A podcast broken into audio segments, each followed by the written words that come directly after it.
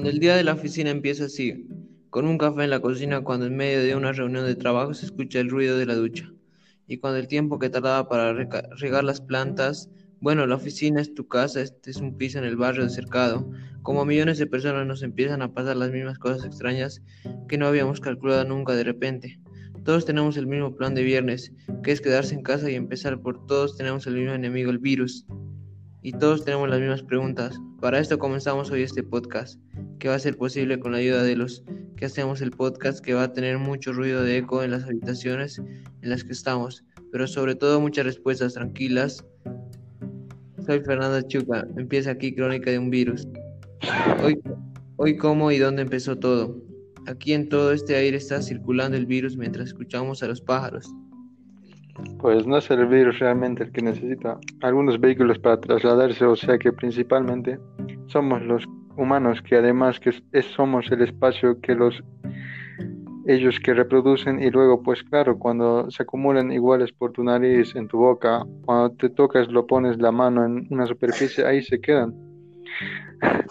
los virus esperando a que luego pues otra persona pueda tocarlos meterse en la bolsa tocar la nariz y ahí empieza a reproducirse y sigue ese ciclo, pero no es como el que el virus está por todos lados. En el aire flotando no es algo que es que es tan omnipresente, por ejemplo. En ese caso es probable que dicen que, bueno, pues los murciélagos pueden tener esos virus de una forma asintomática y los van, a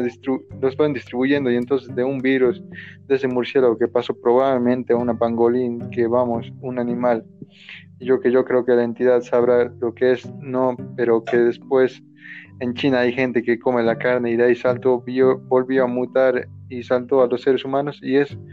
un poco ese proceso, o sea, en ese salto de los animales a los humanos, de nuevo a los humanos, estos virus se van haciendo más fuertes y en algunos casos pues más y más peligrosos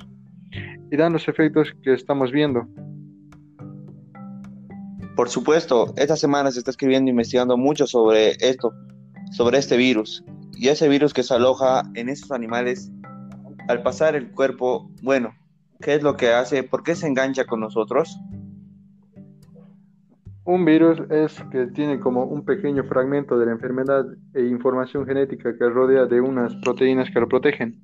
y de otras proteínas que tienen la capacidad de engancharse a las células de todo tipo que pueden ser bacterias, pues una célula de un ser humano. Entonces, usando ese enganche a nosotros, de alguna manera secuestran nuestro sistema para reproducir pues todas las proteínas solas, los productos que necesitamos para vivir, los secuestran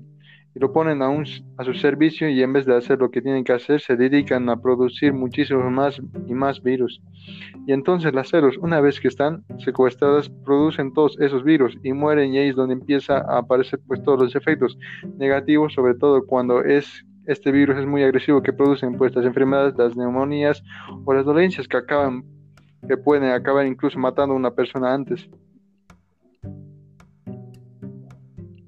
Días que los virus son como una especie de mezcla entre ser vivo y no. Eh, por favor, ¿me podrías explicar esto? Pues es una pregunta complicada. Hay muchos debates a los biólogos realmente pues que te pueden dar explicaciones diferentes, pues son un producto de la naturaleza. A veces, por ejemplo, hay un caso de que el caso de las vacas locas, estos son millones que, son proteínas tal cual como vamos prácticamente seres inertes que se doblan de, de una manera, pues que no es la adecuada y te pueden acabar dañando. Esa es la respuesta que la verdad que si fuese capaz de dártela probablemente me diese uno un nuevo motivo, bueno. Eh, una pregunta más, y eh, creo que esta va a ser la más eh, como la del premio Nobel, ¿no? ¿Los virus están ahí, pues, o sea, están siempre ahí? digamos, como una especie de civilización en paralelo a la nuestra y flotan y se desarrollan o evolucionan igual que lo que hacemos nosotros, sí, o sea, los virus están hace los seres vivos están ahí, formamos desde 3 mil millones de años, desde que el origen de la vida.